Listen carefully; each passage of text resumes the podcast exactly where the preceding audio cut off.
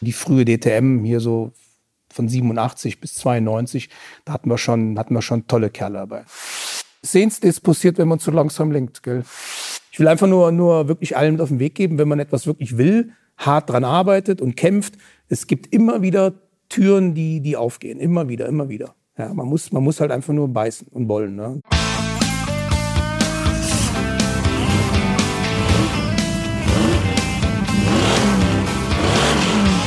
Motorklassik trifft. Helden der Automobilgeschichte. Liebe Zuhörerinnen und Zuhörer, willkommen zur zweiten Folge von Motorklassik trifft mit Christian Menzel. Den meisten von euch müssen wir Christian wahrscheinlich gar nicht vorstellen. Er erkundete mit einem Traktor die Ideallinie der Nordschleife, ist einer unserer Fahrer anlässlich des 75-jährigen Jubiläums von Automotor und Sport beim 24-Stunden-Rennen auf dem Nürburgring das tatsächlich stattfinden wird. Zudem ist er einer der dienstältesten Rennfahrer hierzulande und einer der Instruktoren der ersten Stunde beim Automotor- und Sportfahrsicherheitszentrum am Nürburgring. Genau dort haben wir mit ihm gesprochen. Und Christian Menzel spricht Klartext über seine Idole Harald Groß, Hans Heyer und Walter Röhrl und über sein Glück. Heute habe ich da eigentlich keine wirklichen mhm. Idole mehr, weil die, weil die meisten mir nicht, nicht, nicht den Grund dazu geben, die als Idol zu sehen. Weil ich heute fast nur noch von selbst umzingelten, selbstverliebten Rennfahrern umzingelt bin, die den ganzen Tag nur äh, versuchen, in der Öffentlichkeit ihr tolles Ich zu präsentieren. Ähm, das war früher Gottlob anders. Es gibt auch heute noch gute Typen, keine Frage, aber, aber die kannst du in einer, zwei Händen abzählen. Ja. Ähm, die gehen leider unter, weil sie ja nicht, nicht die Präsenz haben. Ja? Wolltest du auf jemanden bestimmten raus, Dirk? Nein, nicht aber unbedingt, ganz offen. Von, von früher, von früher habe ich, hab ich viele Heroes. Also ich, ich äh, muss sagen, also gerade diese Jungs aus der deutschen Rennsportmeisterschaft oder später auch so die frühe DTM hier so von 87 bis 92, da hatten wir schon, hatten wir schon tolle Kerle dabei, tolle Typen, richtig, auch heute noch geile Typen sind und ähm, Jungs, die die im Leben stehen, die, die wirklich äh, wissen, von so gesprochen haben, die Racing mit Leidenschaft betrieben haben. Also nichts Mittel zum Zweck, damit sie ein geiler Typ sein dürfen, sondern die haben Racing mit Passion gemacht, wie man so schön sagt. Deswegen sind auch für mich so, so Typen, Motorradfahrer sind für mich auch Typen, äh, weil, die, weil die jeden Tag, äh, wenn die ihrer Passion nachgehen, auch mit dem Risiko leben, ihr Le Leben verlieren zu können. Das haben wir ja heute so nicht mehr. Ich meine, machen wir uns nichts vor, wenn, wenn wir heute noch jedes Jahr vier, fünf Kollegen zu Grabe tragen würden, dann würden sich viele das überlegen, ob sie dieses, ob sie, ob sie wirklich so viel Leidenschaft haben und bereit sind, auch ihr Leben zu lassen. Und das ist halt toll, wenn du diese Motorradjungs siehst. Ich kenne ja auch welche und äh, wenn du mit denen redest, das ist, das, das sind so geile Typen, wie wir die früher in den, in den 60er, 70er, 80er Jahren auch noch im Automobilsport hatten. Das sind einfach, einfach Leute, die mit unglaublich viel Leidenschaft und Herzblut ihren, diesen Sport lieben und auch bereit sind dafür, auch zu sterben. Ja? Und ähm, für mich sind auch diese Isle of Man Jungs, ne, das ist ja ein Traum. Ich, ich meine, okay, da wir jedes Jahr, wenn da Rennen gefahren werden, sterben zwei, drei. Aber die, die, die haben, die sterben für das, was sie am liebsten getan haben. Das muss man, darf man nie, nie außer Acht lassen. Ja. Nein, und von früher Heroes, boah, deutsche Rennsportmeister Hans Heyer ist ein, ist ein unglaublich mhm. toller Typ. Äh, wir schreiben öfter mal und ich habe auch mal drei Sendungen gemacht, damals mit Automotor Sport Channel, die hieß äh, Menzel trifft. Da habe ich als ersten Gast, hatte ich damals, oder ich durfte Gast bei ihm sein. Da waren wir beim Hans Heyer in Wegberg. Das war ganz, ganz toll. Zwei Tage mit dem gedreht. Wunderschön. Und meine weiteren Gäste waren damals der Walter Röll und der Prinz Leopold von Bayern, war ja mein Teamkollege der Poldi früher. Und die beiden Drehtage mit dem Walter waren, waren unfassbar schön. Und was mich sehr geehrt und geadelt hat, war die Aussage von Walter. Der hat mich nach diesen zwei Tagen, hat er mich so in den Arm genommen und dann zu mir gesagt, dass das die besten zwei mhm. Tage TV gewesen wären, die er je gemacht hat. Und äh, nicht, weil ich jetzt ein toller Hecht sein will, sondern weil wir einfach, ich kenne den Walter auch seit über 25 Jahren schon, weil wir einfach äh, auf einer Wellenlänge über, über Motorsport reden. Und er sich, er wusste, dass er mit mir ganz andere Themen anschneiden kann und die, und die mir erzählen kann, wie, sagen wir mal, vielleicht jetzt jemanden, der, der nicht so tief im Thema ist. Und das hat dem Walter damals unglaublich viel Spaß gemacht. Und der hat, der hat uns ja Stoff für drei Sendungen mhm. geliefert. Mhm. Wir haben, wir haben, der hat uns Geschichten erzählt, die waren, die waren so fesselnd und faszinierend. Und du hattest dieses Gefühl, live dabei zu sein. Gibt ja. es da eine Geschichte, die dir besonders in Erinnerung äh, geblieben ist von Walter Röhrl, die er dir erzählt hat? Ja, da gibt's da gibt's viele gute Geschichten, die er da erzählt hat, auch so wie, wie, wie, wie äh, zum Beispiel auch wie er dann mir erzählt hat, wie er dann zur Audi gekommen ist. Was war sein Grund, zur Audi zu wollen? Und er sagt, es, das, es gab zwei Gründe. Er wollte, er wollte diesen, diesen Quattro-Allrad lernen, damit zu fahren. Das, das war seine Herausforderung. Und er wollte, glaube ich, damals den, den Hanno Mikola schlagen. Oder Stick Blomqvist. Blomqvist. Den hat er noch nicht als Teamkollegen gehabt. Er hat mir dann erzählt, er hat alle auf der Liste abgehakt. Ja? Alleen, egal wie die hießen. Die hat er alle, die hat er alle erledigt. Aber das war noch für ihn ein offenes Thema. Ja? Wie schnell ist der Stick? Und den will er, den will er schlagen. Deswegen, das war dann seine, sein wahrer Grund oder die Motivation, dann zur Audi zu kommen.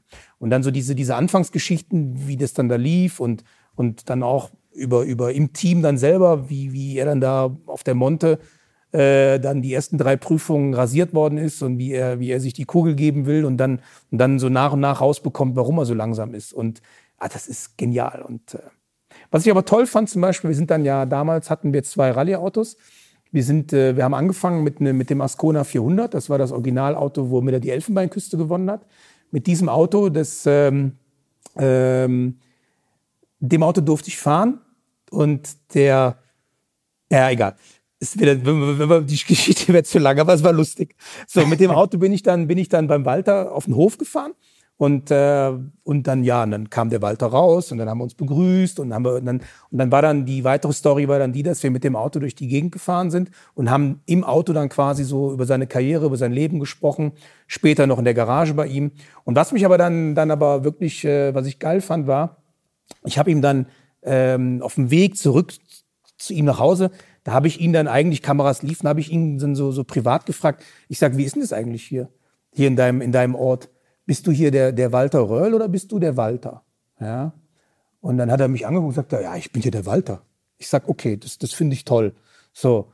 Und, und dann passiert etwas, was Geiles. Wir fahren dann da bei ihm auf dem Hof und äh, steigen aus. Und der, der ist damals gerade 70 Jahre alt geworden. Und dann kommt der Nachbar und kommt rüber und nimmt ihn so in den Arm und sagt dann so zu ihm, ich hatte noch nicht die Gelegenheit, dir zum Geburtstag gratulieren, das möchte ich jetzt gerne nachholen. Und das war dann so für mich so prägnant, dass ich sage, geil, ne? Das ist der Walter. Ist, er ist dort einfach nur der Walter und nicht der, nicht der Herr Röhrl. Mhm. Ja. Und das ist das, was ich generell an Menschen liebe, wenn, wenn so eine, so eine Bodenständigkeit da ist. Ja. Und, ähm, und das ist toll. Das ist, das ist das, das wichtigste Gut an einem Menschen. Dass, dass es einfach ähm, dieses Privatleben gibt, wo alles völlig normal ist. Wo der auch morgens zu seinem Briefkasten geht, den aufmacht, die Post guckt und sagt, scheiße, wieder fünf Rechnungen drin, wieder zwei Sachen vom Finanzamt, wo man sich drüber ärgert oder so, ja.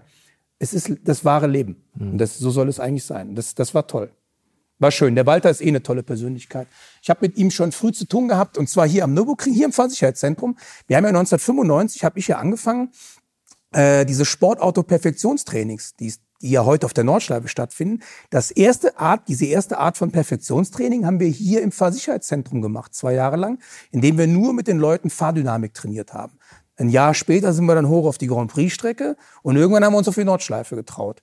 Ich und der Timo Kluck, wir sind die dienstältesten Sportauto-Instruktoren. Ja, das muss man mal erwähnen. Ja, klar. Uns gibt's immer noch. Und, äh, und da war der Walter schon hier. Das war damals immer total faszinierend, wie der Walter mit den Leuten auch geredet hat. Also ja. das ist wie ein Krimi. Du hörst ihm zu und sagst, geil, es ist mhm. so. Und dann, und dann hatten wir auch so eine Situation, da haben wir ja, wir haben ja hier unseren Steuersimulator, ne, diese Maschine, die mhm. uns das Heck ja instabil machen kann.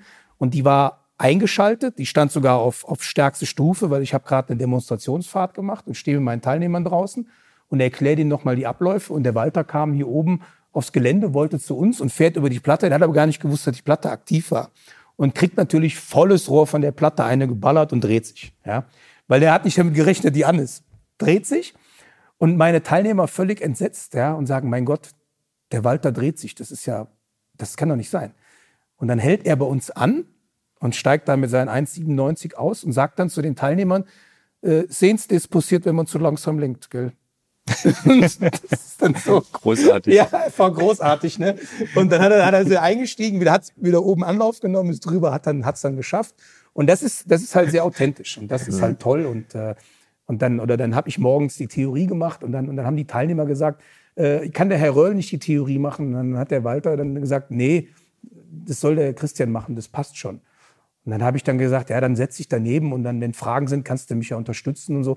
Und dann, und dann kamen Fragen und da habe ich den Walter immer angeguckt und dann hat der Walter irgendwann hat er zu den Teilnehmern gesagt, hören's, das ist egal, wer das erzählt, sagt er, das ist Physik. Und alles, was er euch erzählt, stimmt so, sagt er, es ist so. Könnt ihr ihm glauben, sagt er, es ist völlig egal, ob ich das erzähle oder er, so ist es. Und, und das ist halt immer so authentisch. Und das habe ich immer an ihm sehr gemocht. Und er ist einfach ein toller Mensch. Ist genau wie Sabine, ist eine der wenigen, die wirklich äh, eine Vorbildfunktion haben, ja. Oder die uns Vorbilder sein dürfen. Ein ganz großes persönliches Vorbild oder ein Förderer auch für dich. Ähm, für dich, Christian, war ja äh, Harald Groß. Ja. Harald ist äh, natürlich eines meiner, meiner, meiner Kindheitsidole. Ne? Du hast früher diese Programmhefte unterschreiben lassen und ich habe den Typen immer geil gefunden. Ne? So Ruhrpottkind. Später habe ich auch dann begriffen, was ein Milieu ist. Dann habe ich auch gewusst, was der so nebenbei noch macht. Fand ich aber gar nicht schlimm, fand ich immer lustig bei ihm. Fanden alle lustig, war von allen immer. Wer, wer, wer durfte schon zwei Modelle haben, ja? Und gleichzeitig Profi-Rennfahrer. Das, aber wenn, wer, wer den Harald kennt, der fängt an zu lachen und sagt, ja klar, der darf das. Weil, und ja, und dann habe ich den Harald natürlich später dann Gott sei Dank auch kennengelernt dürfen und muss sagen, ist ein, ein wunderbarer Mensch. Äh, ich bin mit dem wochenlang unterwegs gewesen. Wir haben früher viel für BMW, so Produktschulungen, Produktpräsentationen gemacht. Und da war der Harald ja immer pfiffig. Der hat immer dann so Fuhrparkleitung und, und da war ich mit dem wochenlang unterwegs. Wir haben gelacht. Es war, ich habe mit diesem Mann habe ich so viel zu verdanken. Wir haben so viele schöne Tage, Stunden miteinander verbracht. Ich könnte jetzt fünf Stunden lang hier über ihn erzählen, geilste Geschichten. Die meisten darf ich nicht erzählen, weil das geht nicht. Ja. Ähm, ein Traum, ein absoluter Traum, ein ganz toller Typ. Und der ist so herzensgut, der ist so lieb und, und der ist, der weiß immer alles, der hört immer alles, der ist vernetzt. Und es kann jetzt schon sein, wenn ich gleich mein Telefon hole, das ist dann groß.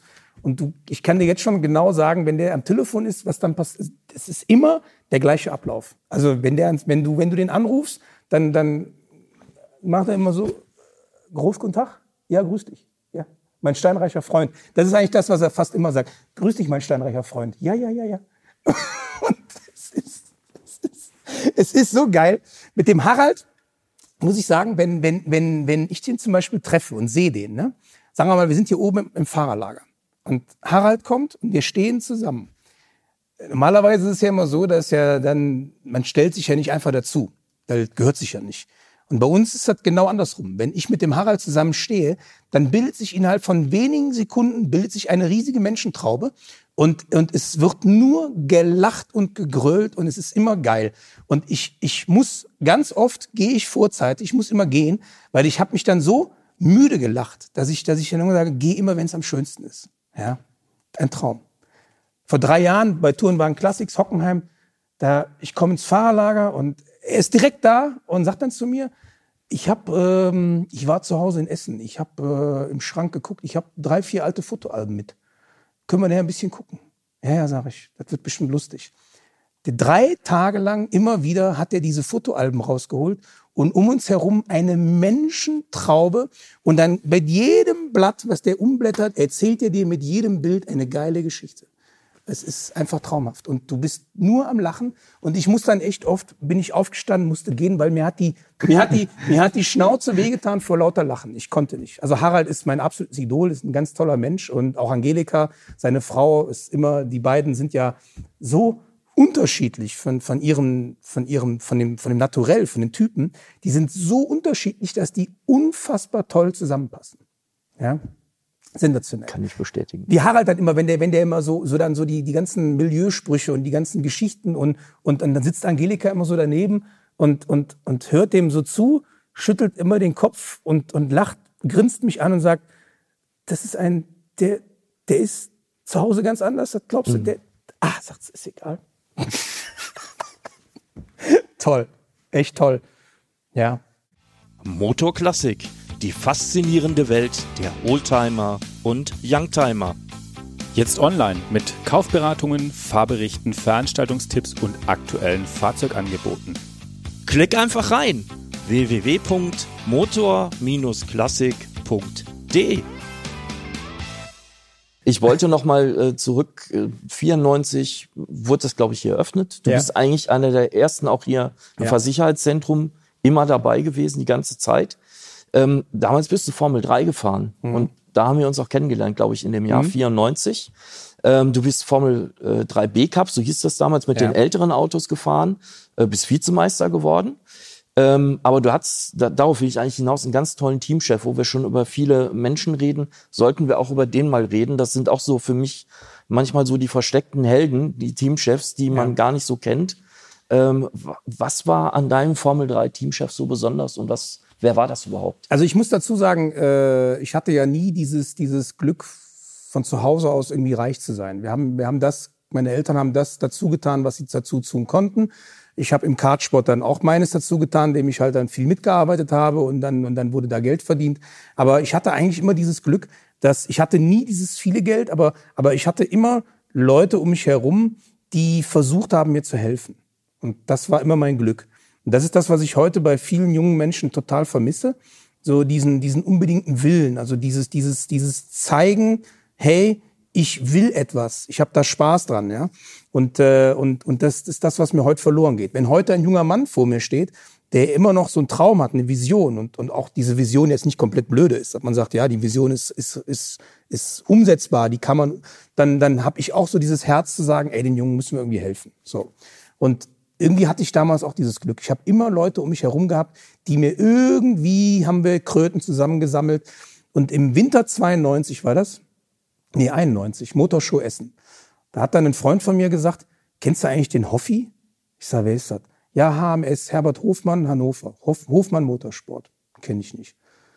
Naja, dann hat er mir, hat er mir den vorgestellt, auf dem, auf dem Stand von Renault Deutschland damals. Das weiß ich noch sehr genau. Und dann, und dann, dann haben wir ein bisschen miteinander geredet und so. Und dann hat dann der, der Herbert damals zu mir gesagt, ja Junge, dann lass uns doch mal gucken, ob wir im Januar oder so mal testen können. In Hockenheim ist ja immer relativ warm, vielleicht können wir mal fahren. Und dann habe ich irgendwie damals 500 Mark zusammengekratzt, ja. Und dann sagt er, ja, komm, ich bin sowieso in Hockenheim, dann darfst du mal ein bisschen fahren. Und das war damals schon so ein sehr väterliches Verhältnis. Ich habe den Mann halt gut gefunden. Ich fand den toll. Und äh, er hatte auch keine Kinder und, und, und der hatte, Herbert war immer einer, wenn der Herbert äh, 10.000 Euro Budget hatte, dann wurden 15 ausgegeben. Ja. Und ähm, dann durfte ich bei ihm fahren. Naja, und so war das dann. Und dann hat er irgendwie gesagt, Junge, wir müssen irgendwie ein paar Kohlen zusammenkratzen. Und dann bin ich damals, haben wir angefangen, ich glaube mit vielleicht in Summe 35 auf 40.000 Mark, obwohl man aber 150.000 gebraucht hätte für eine Saison. Und Herbert hat gesagt, wir kriegen das irgendwie hin, wir machen das. Und dann bin ich damals immer nach Hannover an den Wochenenden und habe dann immer an den Autos geschraubt, also auch von meinen Teamkollegen, habe Bodenplatten gefräst, habe Teile gebaut, habe mein Auto selber aufgebaut und alles mit einer Selbstverständlichkeit. Und am Sonntagabend um 20 Uhr nach Hause gefahren, nochmal drei Stunden zurück nach Langenfeld und dann montags wieder normal arbeiten zu gehen. Und das war, war schon toll. Das war echt gut. Und ich hatte immer dieses Glück. Und der Herbert war ein toller Mensch. Muss ich auch seine Frau, die Elke.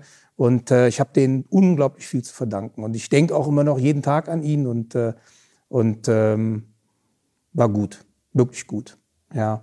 Und ich hatte eigentlich immer so dieses Glück, dass ich immer wieder Leute um mich herum hatte, die versucht haben, mir zu helfen. Und ähm, ich sag auch mal ganz grob, wenn du ein Arschloch bist, dann hilft dir auch keiner. Also du musst, du musst auch ein bisschen was dazu tun.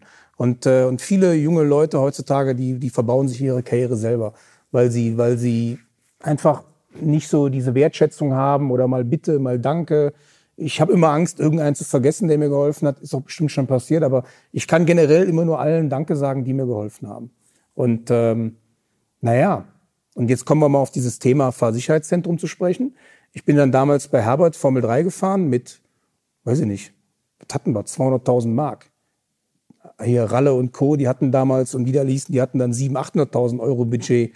Wir haben da, ja, wir sind da rumgeeiert, ey, leckt mich am Arsch. Naja. Wobei, wenn ich das einflechten darf, äh, so ähnlich wie dir ging es ja auch dem damaligen Meister. Jörg Müller, Ja. der damals Formel 3 Meister wurde, für Marco gefahren.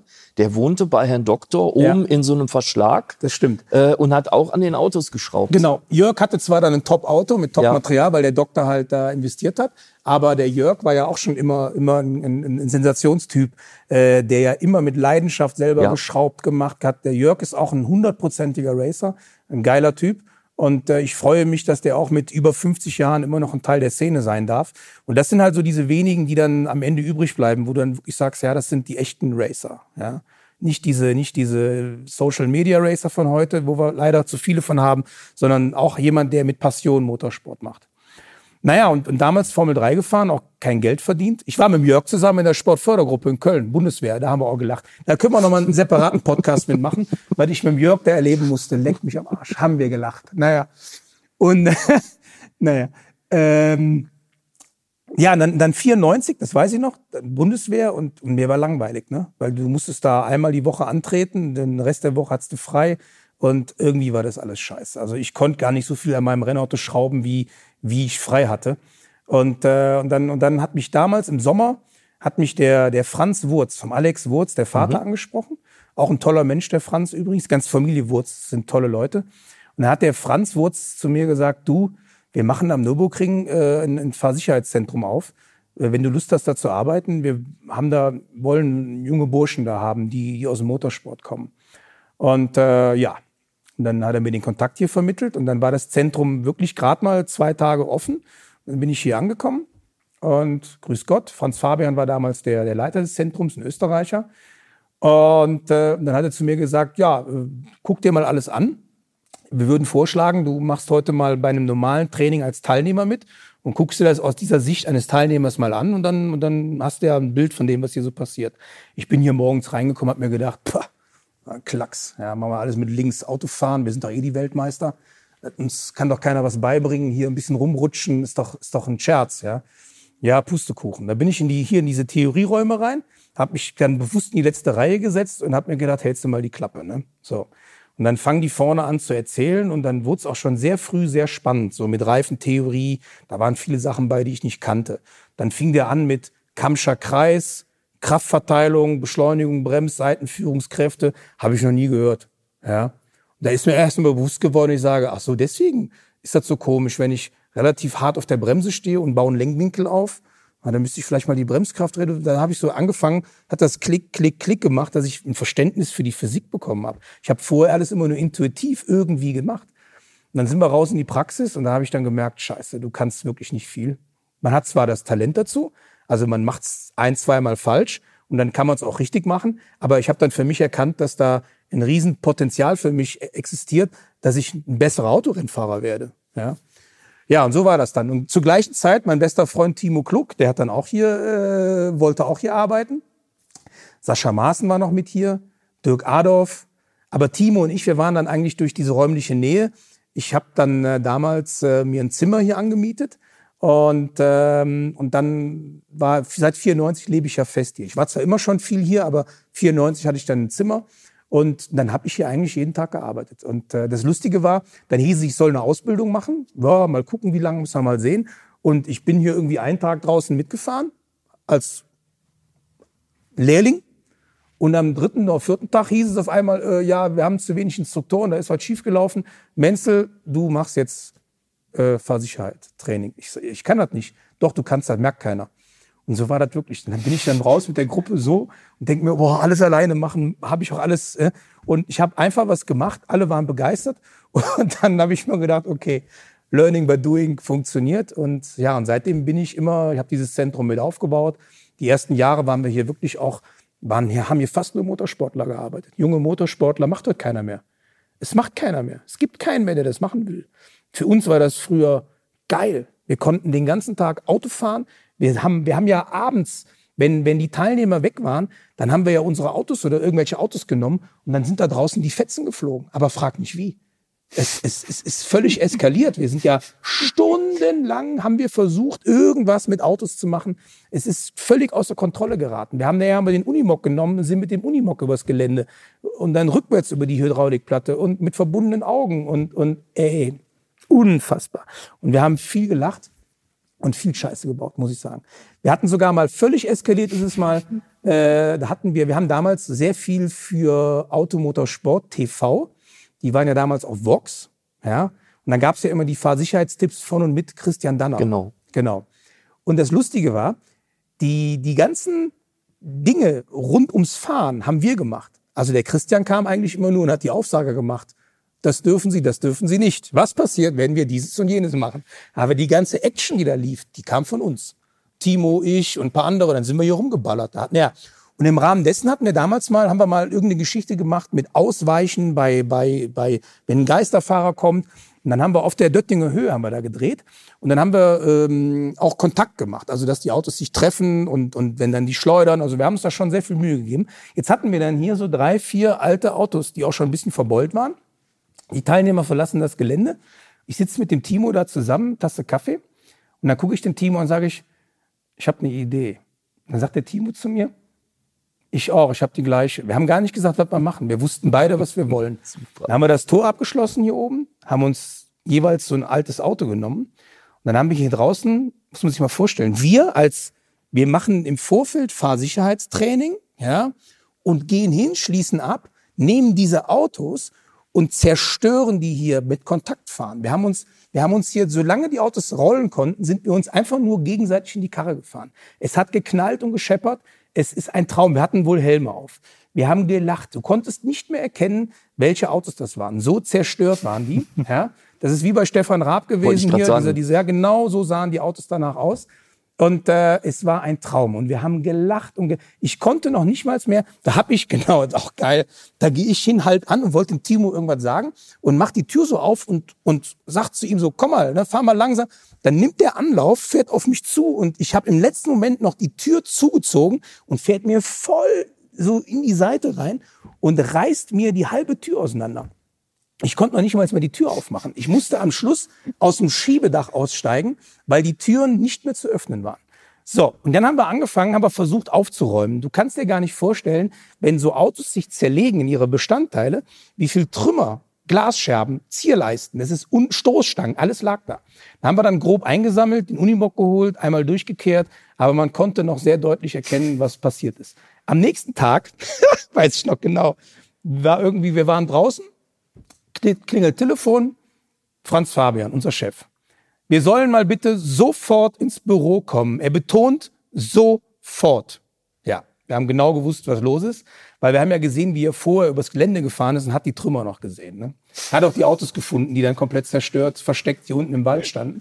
Dann sind wir zu ihm ins Büro und das war ein Traum. Und dann hat er uns angefangen, aber sowas von flott zu machen. Der hat da mit uns rumgebrüllt, hat gesagt, Seid ihr deppert, ihr Vollidioten, das darf da nicht wahr sein. Wir sind das Versicherheitszentrum und da gehen meine Spezialisten hin und zerstören die Autos. wenn da was passiert wäre, ein Skandal, wenn die, die Bildzeitung und der Express und das geht gar nicht, seid ihr deppert, habt ihr... Und wir hören dem so zu und denken uns, scheiße, der hat recht, ne? Der hat auch noch recht. Er hat ja wirklich recht, wenn da was passiert wäre. Wir haben ja noch abgeschlossen hier oben. Wir wären nicht mal seiner reingekommen. Uns hätte ja keiner gefunden hier. Und dann hat der uns lang gemacht und lang, wir stehen, wir werden immer kleiner und ich denke mir, boah, scheiße, der schmeißt uns raus, gell. Und dann, und dann, dann am Schluss steht er dann da und dann wurde er richtig böse, hat uns, also da hat er nochmal das i-Tüpfelchen oben drauf, dann hat er uns dann angeschrien, hat gesagt, der Gipfel wäre, dass wir ihm nicht angerufen hätten, er hätte doch gern mitgemacht, gell. Ja, so war das. Und dann sind wir alle, haben wir alle gelacht und dann hat er nur gesagt, Jungs, seht zu, dass er die Scheiße irgendwie zusammenräumt und beim nächsten Mal ruft er mich wirklich an. Ja, ja so war das hier früher. Tolle Zeit. Formel 3 war dann schwierig, fehlte immer so die Zeit ja. und äh, auch sonst was. Ähm, du bist dann BMW-Werksfahrer geworden ja. äh, im STW. Supertourenwagen war Super das damals, ja genau. genau. Das war ja so der legitime Nachfolger der DTM. Ne? War, war eine tolle Geschichte. Waren zwar nur 2 Liter Motörchen, hatten nur 300 PS, aber der Sport war gut. Sieben, acht Hersteller, weltweit. Das war schon geil. Das ist ungefähr so das, was heute GT3 ist, aber so von, von den Möglichkeiten anhand der Hersteller. Aber damals war das halt auch Werksengagements. Und da bin ich BMW Junior geworden. Ja, das war, ich bin 96, hatte ich dieses Glück, äh, zwei Rennen zu fahren, fahren zu dürfen für den Manfred Lauderbach auf einem privaten mhm. 95er Auto. Da war Avus und dann war hier Nürburgring. Und hier am Nürburgring mein großes Heimspiel, da war ich natürlich motiviert. Dann ist uns äh, freitags im, im freien Training, ist, äh, ist beim Rausfahren aus der Box, ist der Motor explodiert. Ist ein Ventil abgerissen, Motor Schrott. Wir hatten keine Kohle, kein Reservemotor. Und dann hat, äh, dann hab, ja, einpacken. Naja. Und dann habe ich damals einen, einen, einen guten Freund, der habe ich immer noch, ein guter Freund, der kannte den Paul Rosche. Und, und der hat immer zu mir gesagt, wenn du mal Hilfe brauchst, dann ruf mich mal an, dann rede ich mit dem Paul mal. Ich habe das aber nie so, ja, gibt ja viele Menschen, die mir erzählen, wen sie alle kennen. Naja, da habe ich ihn angerufen, ich sage immer, du hast mir mal erzählt, du würdest den Paul Rosche kennen, ja? Ich sage, ja, ich habe jetzt hier ein Problem, so und so und so. Und dann sagt er zu mir, ja, ich rufe zurück. Okay. Ja. Viertelstunde später klingelt Telefon, da hieß es dann, ähm, äh, ja, du sollst bitte mal im Fahrerlager zu dem Klaus Merlein gehen. Das ist der, der zuständige Mann für die, für die STW Deutschland und, und der, der, äh, mit dem sollst du sprechen. Aha. Ich da hingegangen. Da hat mich der Klaus Merlein, auch ein toller, toller Typ, hat er mich erstmal flott gemacht und mit mir geschimpft. Ja, so macht man keinen Motorsport. Das geht so nicht. Ich sag, ja, wissen Sie, ich sag, ich, wir haben keine Kohle. Ich will aber Formel 3, da geht's nicht weiter, kein Geld. Ich sag, Tourenwagen ist meine Option. Ich habe das gemacht, einfach um Erfahrung zu sammeln, so ein Auto kennenzulernen und sich hier in der Szene irgendwie zu zeigen. Und dann hat er geschimpft, sagt er, ja, wir verkaufen Motoren, wir verschenken nix. Es gibt hier bei uns ein Kundensportprogramm, da könnt ihr Motoren kaufen. Ich sag, ja, haben wir nicht. Ja, so geht das. Ja, ich soll jetzt mal, ich soll jetzt mal, äh, äh, ja, er würde sich melden. Da bin ich da raus, hab mir gedacht, ja, das war's. Ne? Also der hat mich jetzt so, er hat mich so in die, in die Schranken verwiesen. Er hat aber recht mit dem, was er sagte, so geht's halt nicht und so, naja. Und dann bin ich zu meinem Team, habe ich gesagt, komm, wir packen ein. Ich sag, da kommt nichts und so, da, uns kann keiner helfen, so geht es nicht. Und dann waren wir so am Einräumen und dann weiß ich noch wie heute, dann geht die Tür auf und dann kommt einer der BMW Werksmotorenmechaniker rein, der Preuner Franz. Der war ganz markant, der hatte so schneeweiße Haare und eine Brille. Und dann kam der so ans Auto, ohne zu fragen, macht die Haube auf, guckt rein und ist dann so am Murmeln, oh, die Ölleitung müssen wir umbauen, oh, oh, das passt schon irgendwie. Macht die Haube zu und wir gucken uns alle an, denken, hä, was läuft hier? Ne? Und auf einmal geht das Rolltor hoch, dann steht der Preuner Franz da und der, und der Klaus Mehrlein. Und dann schieben die so eine, so eine BMW Motorsport Flight Case bei uns in die Box rein. Stand dran drauf, BMW Motorsport, ja, P2L Ring, glaube ich, und so. Und dann sagt der Mehrlein zu mir, du, das ist der, der Motor vom Poldi, aus dem Poldi seinem Auto. Den haben sie ausgebaut, der geht zur Revision. Und naja, die, die 300 Kilometer mit dir, die schafft er auch noch. Viel Glück. Dann haben wir diesen Motor eingebaut. Am nächsten Morgen, samstags, wir sind ja bis dahin keinen Meter gefahren, hat es in Strömen geregnet. Und dann, ähm, dann gab es ja damals Vignettenreifen. Also, dass du, du mhm. als Kunde hast du nur Kundensportreifen aus dem Katalog bekommen. Und dann gab es diese, diese Spezialreifen für die Hersteller. Und so ein Slick war mindestens 1, 1,2 Sekunden schneller wie ein, äh, wie ein, wie ein Kundenreifen. Aber das gleiche gab es auch mit Regenreifen. Dann bin ich damals mit Josef Schneider hier von Michelin, habe ich gesagt, Josef, den kannte ich dann auch hier durchs Versicherheitszentrum. Ich sage, Josef, du musst mir jetzt dringend helfen. Ja, was denn? Ich sag ja, so und so, es regnet und so. Ich habe jetzt einen, einen Motor vom, von BMW drin. Ich brauche jetzt auch einen geilen Reifen, weil das ist meine Chance, um irgendwie zu zeigen, dass ich auch mit einem Vorjahresauto vielleicht glänzen kann. Ja, hat er gesagt, du kriegst, darf ich nicht. Aber er hat gesagt, der Standardreifen, der P2A, sagt er, der müsste jetzt bei dem Wetter auch funktionieren, sagt er. Vertrau mir, gib Gas, hab Spaß und es wird schon irgendwie gehen. Naja, und in der Tat, der Reifen hat wirklich funktioniert. Es war recht kühl und dann ging der Reifen ganz gut. Und, äh, und, dann, und dann war ich die ganze Zeit im Regen schnellster BMW. Und das war geil, ne? Das war geil. Das weiß ich noch, da kam dann der Preuner Franz, der Motorenmann, noch bei uns in die Box und hat mir dann so während des Trainings hat er mich gefragt, wie es läuft, ob, ob, ob, der Motor gut ist. Ich sage, toll. Dann sagt er, ja, endlich meckert mal keiner. Und, ähm, und, dann, und dann sagt er, mach weiter, gib Gas. Und dann kam der Klaus Mehr dann auch einmal rein, hat er gesagt, Respekt, toll. Naja, und zwei Wochen später, weiß ich noch, dann war ich hier wieder am Arbeiten, wie immer. Und dann klingelt während des äh, Trainings klingelt mein Telefon, Münchner Nummer.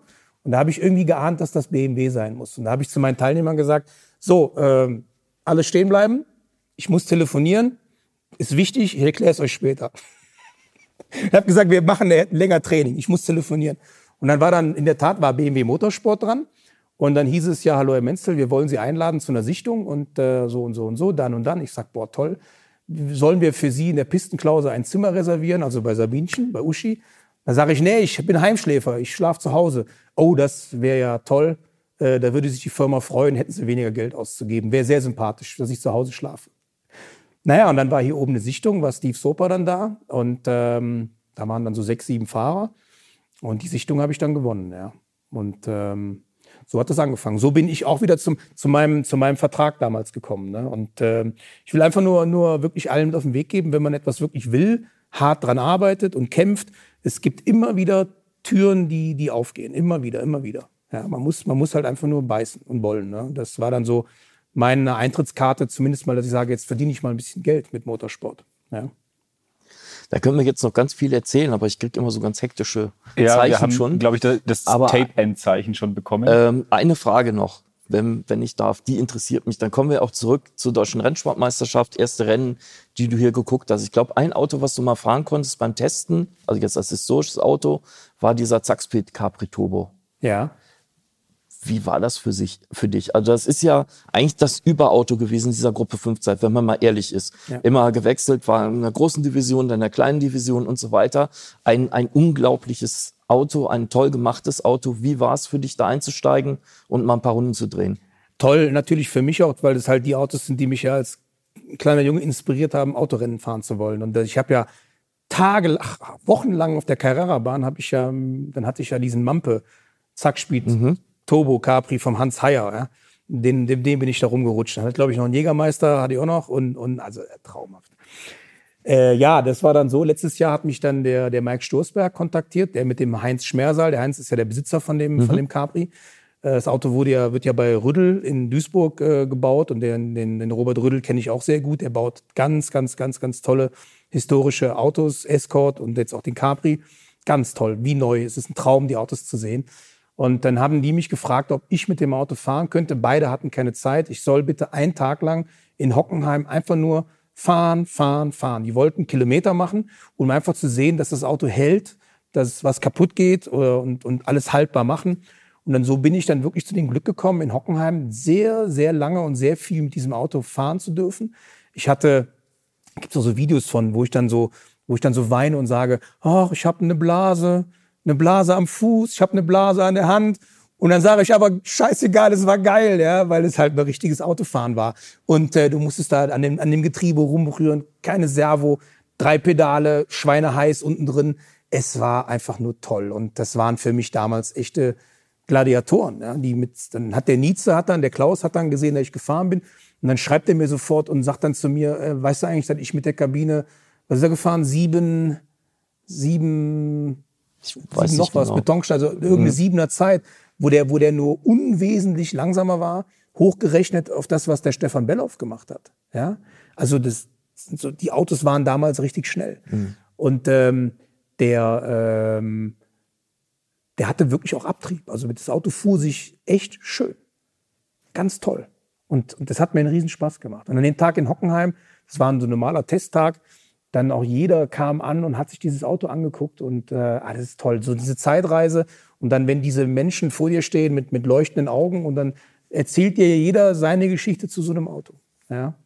Und den Harald Ertl fand ich halt damals auch schon klasse, ne? mit seinem, mit Ja. seinem Zwirbelbart und ja. Mhm. Ja.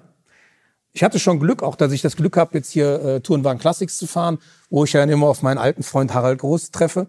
Äh, und, und dann mit 2.0 Automotive, wo ich ja auch meine beiden M3s restauriert habe. Die haben ja auch zwei M3s in diese laufen lassen. Beides 88er Autos, ein, äh, ein, ein Zackspeed M3 und ein, ähm, ein Alpina, ein originales Alpina Auto. Beides originale Autos, keine Nachbauten, keine Huddel und Frickel und Fünflochfelgen, Büchsen, sondern richtige Rennautos. Jetzt kommt wieder der, wie am Anfang. Ne? Ich bin da ja sehr, sehr, sehr penetrant, wenn es darum geht, Originalität und ich mag so schlecht gemachte Nachbauten nicht. Also wenn, dann muss, muss der Nachbau perfekt sein. Aber nicht so ein bisschen hier, ein bisschen da. Also dann, dann, dann das ist nicht mein Ding, ja. Ja. Ich denke, das ist deutlich geworden. Deutlich geworden ist auch eine, eine Emotionalität äh, und eine, ja, eine klare Linie, eine klare Meinung, wie man sie selten trifft, was ich sehr, sehr erfrischend finde. Vielen, vielen Dank, Christian Die Menzel. mir auch oft zum Verhängnis wird. Ja. Ich fand's sehr, sehr unterhaltsam. Es war ein grandioser Podcast. Mir hat's extrem viel Spaß gemacht und wir haben wirklich gelacht. Also das ist toll. Ganz, ganz lieben Dank. Und ja, das war's mit äh, Motorklassik trifft Helden in Anführungszeichen der Automobilgeschichte. Ein bisschen ist Christian Menzel vielleicht auch ein Held. Nein, also nein, vielleicht nein. nicht. Okay, er ist kein Held. also Motorklassik trifft Christian Menzel und ich freue mich einfach. Vielen Dank. Ja, vielen Dank, Christian. Und damit verabschieden wir uns hier aus dem Automotorensportfahrt-Sicherheitszentrum am Nürburgring. Ein Riesenvergnügen. Es ist eigentlich viel zu kurz. Also wir müssten eigentlich noch viel länger reden. Vielleicht können wir auch noch mal einen zweiten den dran hängen. Mich würde es tierisch freuen, Christian. Es Mit dem Harald zusammen. Mit dem Harald zusammen. Das wäre zum Beispiel eine Riesenshow. Das stimmt. ähm, gute Idee. Wir gucken, ob wir es realisiert kriegen und dann machen wir es auf jeden Fall. Also von mir auch wirklich ganz, ganz herzlich. Vielen, vielen Dank. Wir haben schon so lange irgendwie miteinander zu tun, sehen uns immer wieder. Wir haben aber nie irgendwie lange uns unterhalten. Aber Immer Stress. Ja. jetzt haben wir das mal geschafft. Ja. Dankeschön dafür. Ich bedanke mich auch und, äh, und ich finde es auch sehr wichtig, dass man, dass man versucht, so ein bisschen die, diese Dinge, also wenn, wenn Leute Herzblut, Motorsportler, also auch der Fan ist ja ein Herzblut, Motorsportler in dem Moment, wenn man, wenn man den Leuten so ein bisschen was erzählen kann. Ich freue mich ja umgekehrt genauso. Deswegen ist es immer schön, wenn wir wirklich den Leuten, ja, genau wie unsere Sabine, die uns jetzt verlassen hat, sie hat auch viele schöne Dinge uns hinterlassen und ich denke, das ist wichtig, dass unsere nächste Generation vielleicht auch noch ein bisschen was hören darf von dem, was wir so erleben durften. Danke.